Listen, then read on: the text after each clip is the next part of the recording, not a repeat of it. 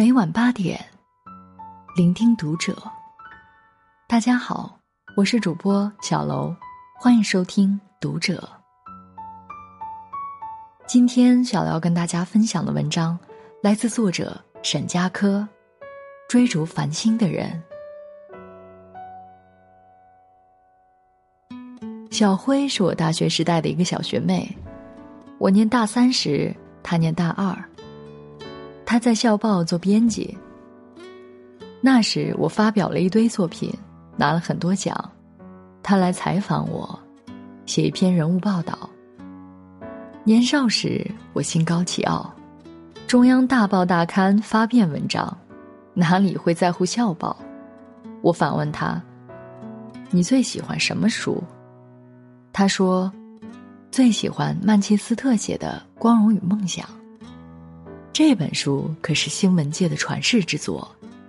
我虽然学的是法律，但也久仰大名。别的新闻系学生就想找个好工作，这家伙却向往着成为一名伟大的记者。我很佩服，但又带着怀疑。我们一聊之下很投机，平时很少看见豪爽大气的女孩儿，于是变成了朋友。后来，他决定考研。在读研这件事情上，他是我见过最执着、痛苦又纠结的人。第一年，他很认真准备，每天都去上自习，背着一大袋书和考研的资料，还有一个大的水壶。遗憾的是，那年他没有考上。没办法。那个学校，那个专业，他选定的导师面向全国只招三个人。第二年，他决定换个环境，因为当时他也本科毕业了。因为第一年没有成功，第二年他压力巨大。同学们纷纷参加工作了，有的还找的不错。家里人也催促，一个女孩子。别那么大野心，回去县城考个公务员算了。当他觉得压力逼得他喘不过来气的时候，就来找我诉苦。他说：“你不是学过心理学吗？别客气，拿我开刀练习分析，顺便给我解压。”我哭笑不得，但还是很讲义气的听他大倒苦水。结果第二年，他还是没考上，就差那么一点儿。他也崩溃了，破釜沉舟，决定跟那个学校杠上了。萎靡不振了小半个冬天之后，他开始第三次攻坚战。这一次，他干脆就跑到北京去了，在那个学校里面租了房子。觉得心理压力大的时候。他还是会打电话给我，我也没有什么新鲜的招数可以安慰鼓舞。讲真的，我都被他给搞烦了。我只能跟他说，要想打赢战争，身体上不能垮。他听从了我的建议，先从体能上储备力量，坚定斗志。于是，他每天围着那个学校里面小小的湖跑步，然后再去吃饭，去图书馆。泡七八个小时，我特别不喜欢“皇天不负苦心人”这句俗语，但在这一年，也忍不住在祝贺他的时候说了。别的同学已经工作了三年之后，他成了北京大学的一名研究生，开始又一段学生生涯。原来。小时候的梦想是进外交部，当一名外交官。可惜高考前，他本来可以保送人大，却一心只想考北大。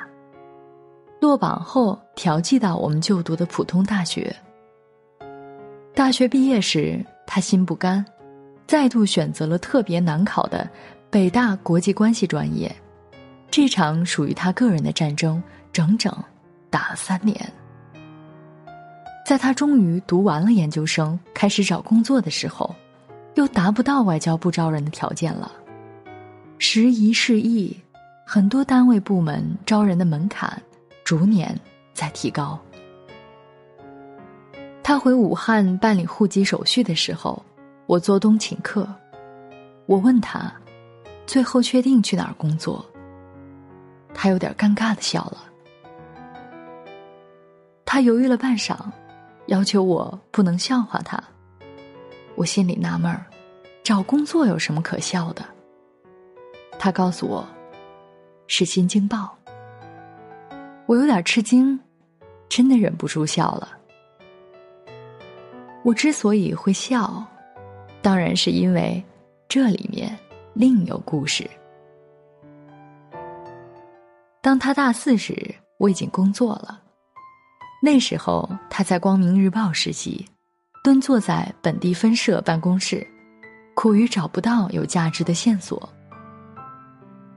我上班的刊物大楼，距离他所在的地方只有一百多米。一天下午。他终于打电话来求助，实在是绞尽脑汁，不知道报道点啥。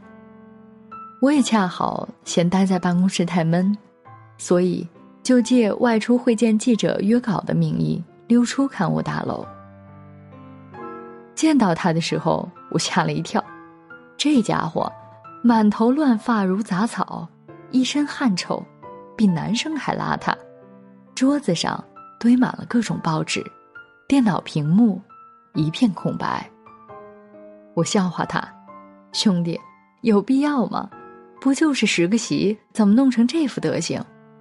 还没做正式的记者，就搞得跟个新闻民工似的。”他很无奈，推开报纸说：“他的指导老师让他自己找新闻线索，但他翻遍各种新闻，都是一些鸡毛蒜皮的街谈巷议，要么……”就是一些官方会议，可我从事的杂志偏向心理学和文学，和新闻不是一回事儿。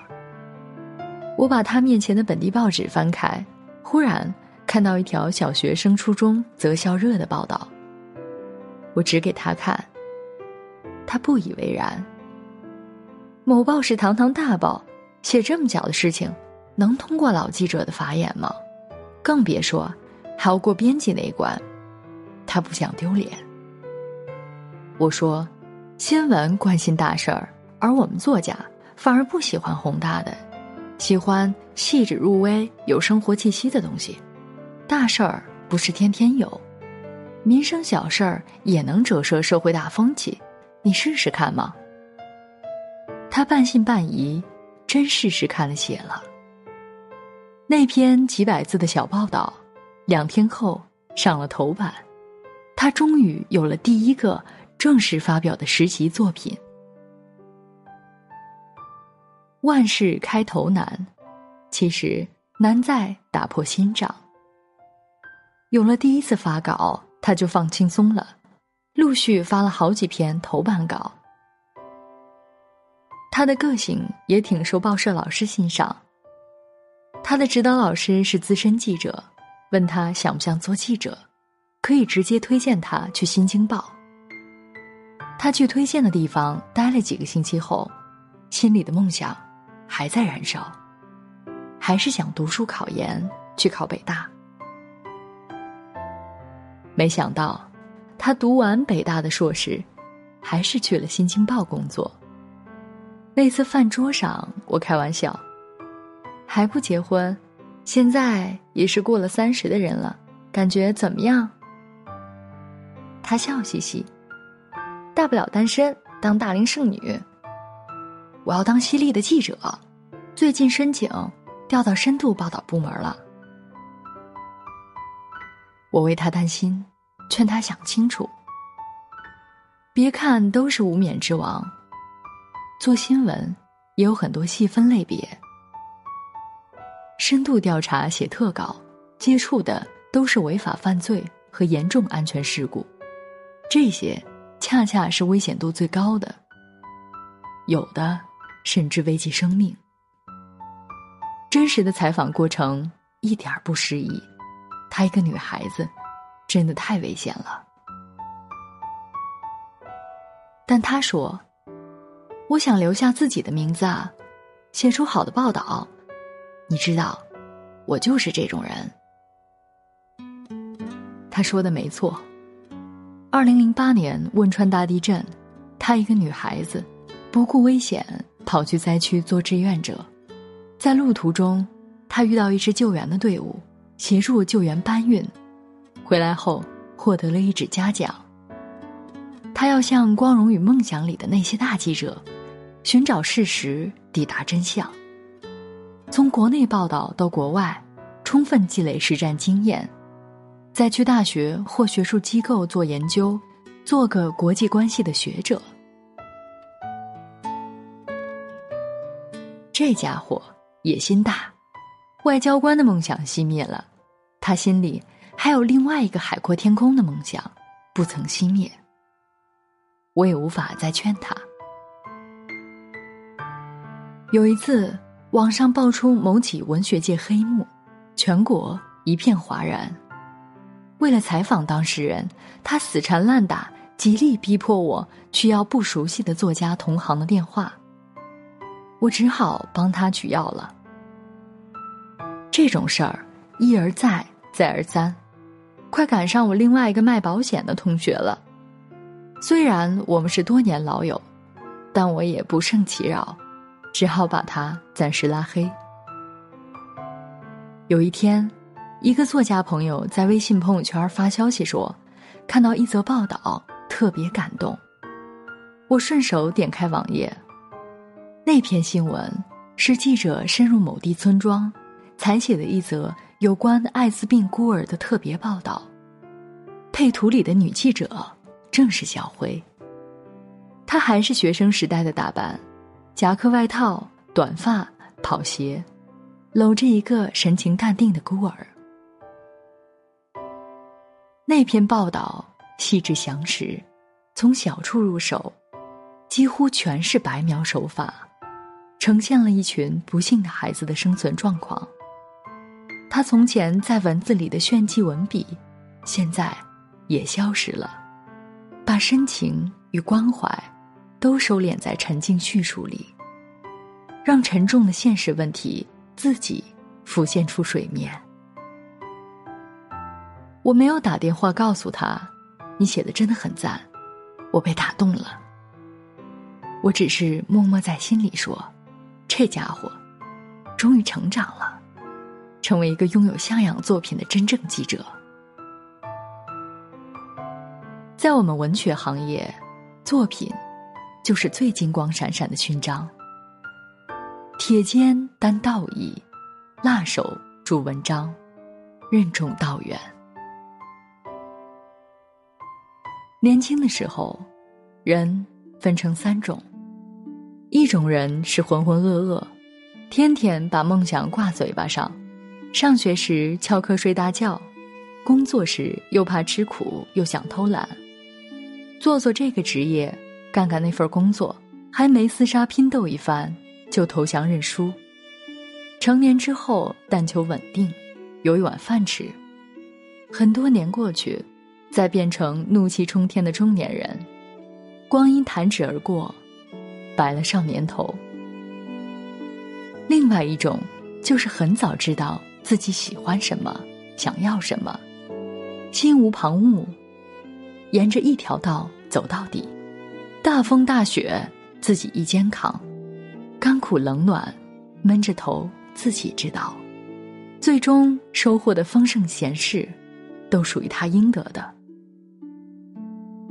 还有一种，一开始不知道自己喜欢什么，后来呢，不知道自己适合做什么，但一路拼一口气，做一件事尽力了，才谈放弃。